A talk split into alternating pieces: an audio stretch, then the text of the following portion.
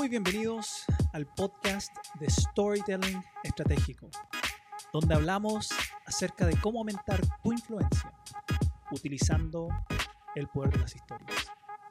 Mi nombre es César Castro y primero, como siempre, quiero agradecerte por estar compartiendo estos minutos conmigo, por estar invirtiendo en ti y en aprender y desarrollar esta habilidad de storytelling, que es tan relevante y tan importante para los profesionales de esta era, de esta época. Y segundo, voy a responder una pregunta. Una pregunta que creo que es muy ad hoc a la situación actual y a lo que probablemente muchos de ustedes que escuchan van a tener que prepararse para. Y la pregunta es, ¿cómo puedo usar el storytelling para enfrentar una entrevista laboral? ¿Cómo lo hago? ¿Cómo uso esta habilidad de las historias para destacarme o diferenciarme en mi próxima entrevista laboral? Si este es el tema o es una pregunta que te has hecho, bueno, este episodio es para ti. Lo estoy armando pensando en ti. Fíjate que el año pasado tuve la maravillosa oportunidad de dar una charla en una, quizás la empresa de outplacement más importante acá en Chile. Y antes de, de hacer la charla para poder indagar, conocer un poco más las necesidades y las dificultades que, que tienen las personas cuando van a entrevistas laborales. Me junté con, con una de las consultoras que trabajaba en este outplacement. Ella incluso es una headhunter. Y tuvimos una, una conversación bien amena, donde ella incluso compartió conmigo cuáles eran las preguntas que generalmente le hacían a los candidatos. Y después de una conversación de un buen rato, yo le dije, mira, sé bien honesto, bien honesta conmigo. Ya en los procesos finales, ya sabemos que en, una, en un proceso de, de selección hay un filtro número uno que tiene que ver con tu currículum, que tiene que ver con tu experiencia, que tiene que ver un poco con lo técnico, pero cuando tú ya, ya estás en, en, los últimos cinco candidatos, ya estás en este proceso final, ¿qué es lo que realmente importa? Y sé, y le dije, y sé bien bien honesta conmigo, porque quiero saber, cuando tú ya tienes estos cinco candidatos que en general la experiencia laboral es similar, los estudios son similares y tienen un posgrado similar, ¿qué es lo que realmente importa ya en este último, en esta última etapa? Y ella, me acuerdo que se sonrió un rato y dijo, bueno, ya, ok, te voy a, te voy a dar la respuesta. Dijo, mira, uno cuando ya está en estos procesos finales, piensa que también ya hemos tenido tantas entrevistas, hemos conversado con tantas personas, incluso ya a veces uno está hasta cansado. Pero lo que realmente importa ya en esa última etapa es que el candidato sea memorable. Que diga algo, que muestre algo, que logre diferenciarse del resto. Y ya no, no tiene que ver con incluso su conocimiento técnico, sino que algo tiene que hacer para que sea memorable. Tiene que tener esa cosa, ese carisma, que haga que tú cuando ya estás en este proceso final, donde incluso tienes estos cinco candidatos, eh, una de estas personas destaque una de estas personas tú recuerdes algo distinto al resto. Y quiero, quiero ser bien enfático acá. Porque si hablamos de ser memorable, que en este caso era lo que esta headhunter me decía, que para ella era, era como el, era la guinda en la torta para seleccionar a la persona. Si hablamos de ser memorable, no hay mejor forma de ser memorable que saber contar buenas historias. Y, y, voy a ser muy tajante y muy directo en decirte esto. No hay mejor forma de ser memorable que saber contar buenas historias. Y por eso voy a compartir contigo, contigo tres pasos. Te voy a, dar el casi, el te voy a dar literalmente el paso a paso de cómo poder usar el storytelling en una entrevista laboral. Saca tu, tu lápiz, tu hoja, toma estos apuntes porque te va a ayudar mucho si tú o tienes que pronto ir a una entrevista laboral o vas a tener que hacerlo en el futuro y te has preguntado cómo, cómo uso este tema del storytelling de las historias, el storytelling estratégico. Te voy a dar tres pasos.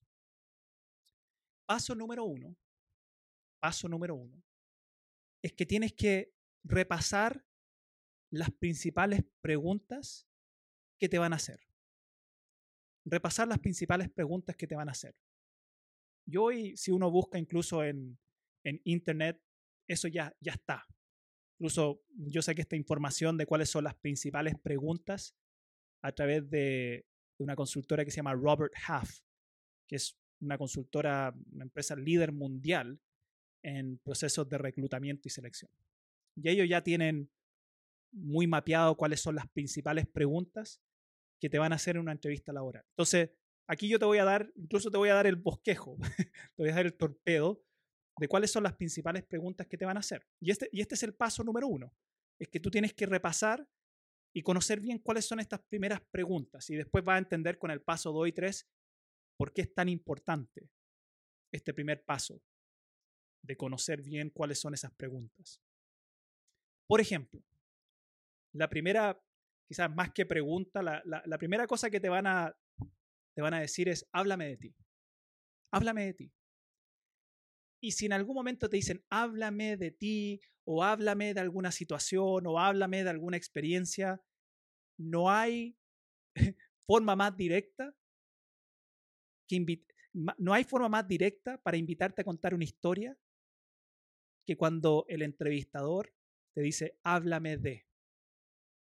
El háblame de es una invitación directa a cuéntame una historia. Y la mayoría cuando les dicen, háblame de ti o cuéntame de ti, sacan el, el bullet point, casi literalmente sacan el PPT y empiezan, bueno, eh, mi nombre es tanto tanto y estudié en X universidad y, y, llevo no sé cuántos años, bla, bla, bla, bla, bla. Es decir, repiten lo que está en su currículum. Y ya si tú llegaste a este proceso, digamos que aquí ya estamos en la última, en, los finalistas, los últimos cinco candidatos, la persona que te está entrevistando ya conoce tu currículum. Entonces, el háblame de ti es una invitación. A cuéntame una historia de ti. Dime algo de ti que no sé leyendo tu currículum. Entonces, eso es lo, más básico y lo que sí o sí te van a, no sé si preguntar o decir, háblame de ti. Eso es primero, que tienes que tener claro. Segundo, te van a preguntar, una de las preguntas típicas, incluso acá Robert Half en la página de ellos tenían como el, en, orden casi. Y una de las preguntas que te van a hacer es, ¿por qué te interesa? ¿Por qué te interesa trabajar en esta empresa? Y te hacen esta pregunta para saber si has indagado, has estudiado algo acerca de la empresa, si conoces un poco de detalles acerca de la empresa. ¿Cuáles son tus fortalezas? Esa sabemos que es una pregunta que viene. ¿Cuáles son tus principales debilidades? Y muchas veces agregan a esto, háblame de alguna situación donde tuviste algún desafío y cómo lo solucionaste. ¿Cómo lo solucionaste? También aquí el háblame de alguna situación es una invitación a contar una historia. Y por último, te pueden preguntar cómo te ves en cinco años más o qué es lo que tú quieres lograr si es que te quedas, si es que tú eres seleccionado en este cargo un poco hacia el futuro. Esto es importante que tengas claro estas preguntas que te van a hacer. Incluso cuando estuve con, con esta empresa de, de Outplacement preparando la charla, también ellos me dieron el bosquejo de las preguntas que, que habían indagado y estudiado. Y estas eran las preguntas. Eran casi así del libro, que son las preguntas que te van a hacer. Y es importante tener clara, claro que te van a hacer esas preguntas. Porque ahora el paso número dos es armar historias. para poder responder estas preguntas. Y no solo armarlas. Y esta y este es la parte fundamental del paso 2. No es solo armarla, sino practicar la historia. Lo peor que puedes hacer es llegar a esta entrevista laboral y más, encima sabiendo cuáles son las preguntas que te van a hacer.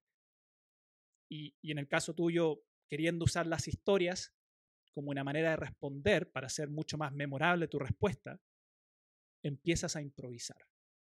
No improvises. Lo que te va a pasar si improvisas es que probablemente ni vas a responder la pregunta porque vas a empezar a, lo que le pasa a la mayoría de la gente cuando cuentan una historia improvisada, es que se empiezan a ir por las ramas, como decimos.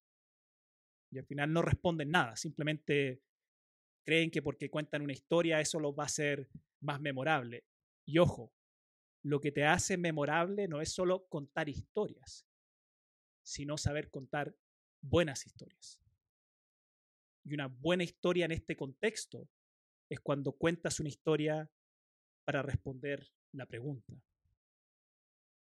Y mi sugerencia para, para empezar esto es que por lo menos, por lo menos, puedas ir a esta entrevista laboral con unas cuatro a seis historias en tu mochila.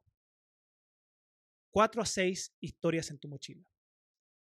Entonces, no es que tienes que tener una historia para cada, cada pregunta, porque si te van a hacer 12 preguntas, no es que tienes que tener 12 historias, pero tener unas cuatro a seis que más encima a veces con una historia puede responder dos o tres preguntas. Por ejemplo, si, si tú me dices, háblame de ti, y te cuento alguna historia de mí, en esa historia voy a saber cuáles son tus valores, en esa historia voy a saber qué es lo que, cuáles son tus creencias principales, en esa historia voy a saber mucho de ti. Voy a saber si, si eres una persona, por ejemplo, que quiere estar en esta organización por mucho tiempo, que, que busca estabilidad, que busca emprender. Todos esos, esos detalles los voy a tener a través de tu historia. Típico de cuáles son tus fortalezas o cuáles son tus principales debilidades, no respondan eso con el checklist. Cuenten una historia. ¿Sabes qué? He pensado en esta pregunta porque sabía que me la iba a hacer. ¿Cuáles son mis principales fortalezas? Y más que darte una lista, incluso creo que mis fortalezas, o creo que mis principales fortalezas, tienen que ver con esta experiencia que tuve. Y ahí uno empieza a contar. O déjame darte un ejemplo que yo creo que, que de alguna forma puede resaltar muy bien cuál creo que son mis fortalezas. Y en el déjame darte un ejemplo o déjame contarte una experiencia, estamos entrando en una historia. Entonces, paso número dos es, es encontrar historias para responder estas preguntas que tú ya sabes que te van a hacer por el paso uno, pero lo más importante, practicar estas historias. No llegues a la entrevista y empieza a improvisar. Encuentra cuatro a seis que te van a ayudar a responder las principales preguntas y practica mucho esas historias. Y el tercer paso, y aquí hay una especie de, paradoja, pero la voy, a, la voy a tratar de ampliar para que lo entiendas. Porque el tercer paso es que sea breve, pero descriptivo. Y quizá algunos podrían pensar que como una contradicción, porque como me estás diciendo, que sea breve con mi historia. Cuando digo ser breve, me refiero a contar historias que duran entre uno a dos minutos. Y esto sí es importante porque hay gente cuando está muy ansiosa, está muy nerviosa, se ponen a hablar y a contar historias y hablar y hablar, y de repente no se dieron cuenta y ya cinco, seis, diez minutos hablando. Entonces, si voy a usar una historia, la historia es para poder comunicar de manera mucho más real lo que, lo que la respuesta, pero tampoco tengo que contar toda mi experiencia, no tengo que contar desde el día que nací hasta, hasta el día que estoy acá en la entrevista. Elige una historia, un momento, un suceso, una situación para poder respaldar la información que estás comunicando. Entonces, cuando te digo ser breve, es mantener tu, historia entre uno a dos minutos, pero descriptivo porque a veces confundimos la brevedad con, con no ser entonces muy descriptivo en mi, en mi historia, no dar muchos detalles en mi historia. Y lo he dicho antes y lo voy a repetir ahora. Tú lo que quieres cuando cuenta una buena historia es que la otra persona viva una experiencia contigo. Es más que solo escuche lo que tienes que decir, sino que ojalá el que te está escuchando en su mente empiece a vivir una experiencia. Y para que el otro pueda vivir una experiencia cuando tú estás contando tu historia, tienes que ser más descriptivo. Te voy a dar un ejemplo. Si yo te estuviera hablando acerca de alguna, alguna situación que tuve en mi último trabajo y que estoy usando esta historia para hablar de, de lo que yo creo que son mis fortalezas. Si es que, por ejemplo, me estoy, estoy en un proceso de selección para un cargo de liderazgo, entonces te quiero contar una historia, una experiencia de liderazgo que tuve. Ser breve y poco descriptivo sería algo así. Mira, mi trabajo anterior lideraba un equipo de, de 20 personas o de 30 personas, el número que quieras, y, y, tuvimos que enfrentar varios desafíos importantes y yo lograba siempre a través de mi liderazgo sacar adelante el equipo y al final todos los desafíos que tuvimos logramos tener buenos resultados. Primero, eso no es ni una historia, para que sepas. Y algunos están, oh, chuta, eso es lo que hago, no es una historia. No, eso no es una historia, porque no tiene ni estructura, está dando información. Y no es descriptivo, es decir, no me logro conectar con nadie, no logro aumentar en ningún tipo de detalle, por ende la persona que te está escuchando difícilmente va, va a entrar en tu historia, va a vivir una experiencia. Distinto sería si te dijera, mira, mi trabajo, mi trabajo anterior, incluso hace como un año atrás, recuerdo que, que un día el gerente, el jefe que estaba sobre mí en ese momento, me, llamó a una reunión y me dijo, César, mira, en este momento estamos enfrentando una crisis social, tirarlo al año pasado. Y, vamos a tener que hacer un cambio a lo digital.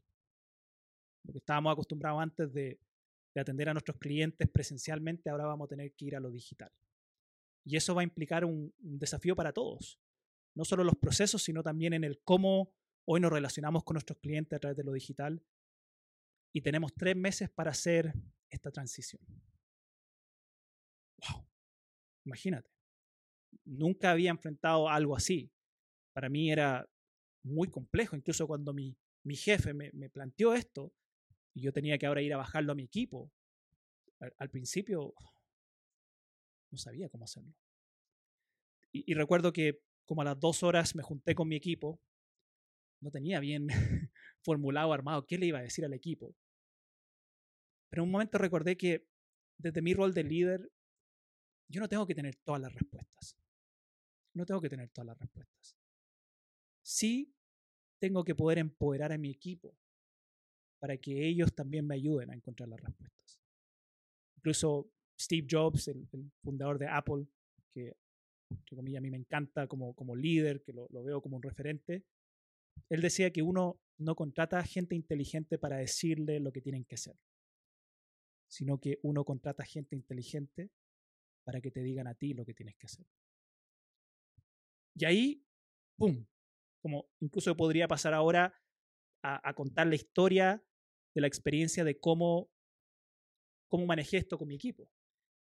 Pero te, te hice, te das cuenta que te llevé, te llevé a esa reunión que tuve con mi jefe, te llevé a lo que me estaba pasando internamente, a las dudas que tuve, te llevé incluso a, a mi referente, Steve Jobs, te, te compartí una cita.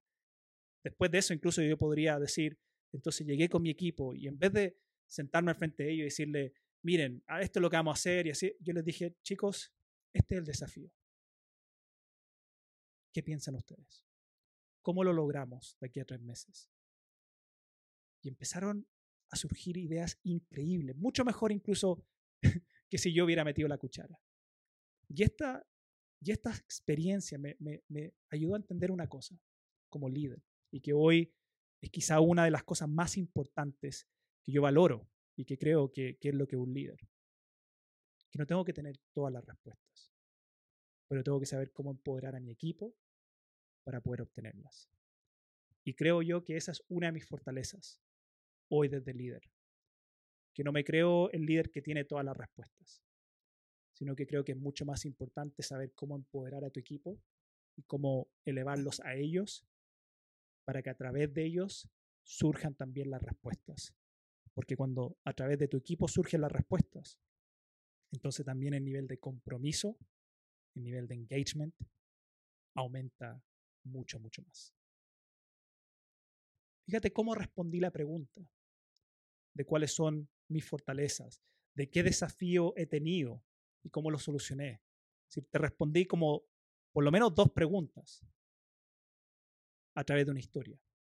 Y para la persona que te está escuchando, va a decir, oh, eso es muy distinto, es mucho más memorable que si alguien me dice, sí, mira, he tenido que enfrentar varios desafíos.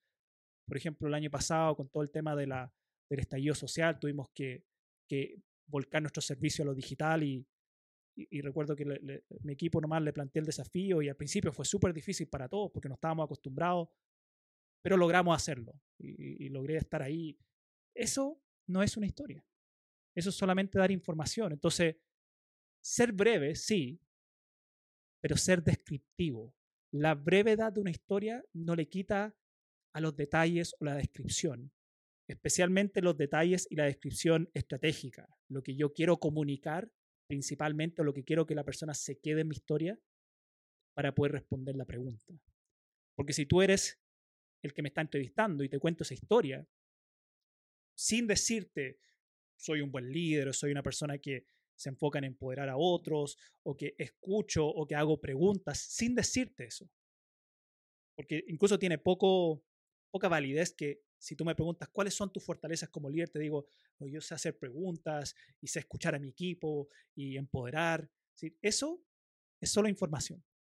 Pero cuando te cuento la historia de cómo lo he hecho, no te tengo que ni decir que esa es la manera que, que lo hago porque a través de mi historia tú mismo quedas con la conclusión de que este tipo sabe cómo empoderar, él sabe cómo hacer preguntas, él sabe cómo escuchar, él sabe cómo ser responsable a su equipo. Y eso es lo que te hace memorable. Eso es lo que hace que la gente te recuerde. Estos son los tres pasos. Estos son los tres pasos para que tú puedas usar el storytelling en una entrevista y ser memorable. Paso número uno, repasar cuáles son las preguntas que tú sabes que te van a hacer. Paso número dos, armar y practicar la historia, no lo dejes al azar. Y paso número tres, ser breve, pero descriptivo, estratégicamente, para que a través de las historias las personas se respondan las preguntas. Espero que esto te sirva, que esto te ayude, que te dé una visión mucho más detallada de cómo puedes usar el poder de las historias, cómo puedes usar el storytelling estratégico en una entrevista laboral. Porque si eres alguien que hoy está en ese proceso o se va a encontrar en ese proceso más adelante, esto es lo que realmente te va a hacer memorable. Esto es lo que realmente va a hacer que tú destaques sobre el resto. Muchas gracias. Estoy, como siempre, feliz, feliz de poder tener esta instancia de compartir contigo, de poder ayudarte, de poder darte más apoyo en storytelling estratégico. Recuerda que si este episodio te, te gusta, si esto te agregó valor, compártelo, compártelo en tus redes sociales, compártelo con tus amigos, si tienes alguien que está en un proceso de búsqueda de trabajo, compártelo con esa persona para que tenga una herramienta distinta y una herramienta que realmente lo va a hacer destacar sobre el resto con su storytelling estratégico.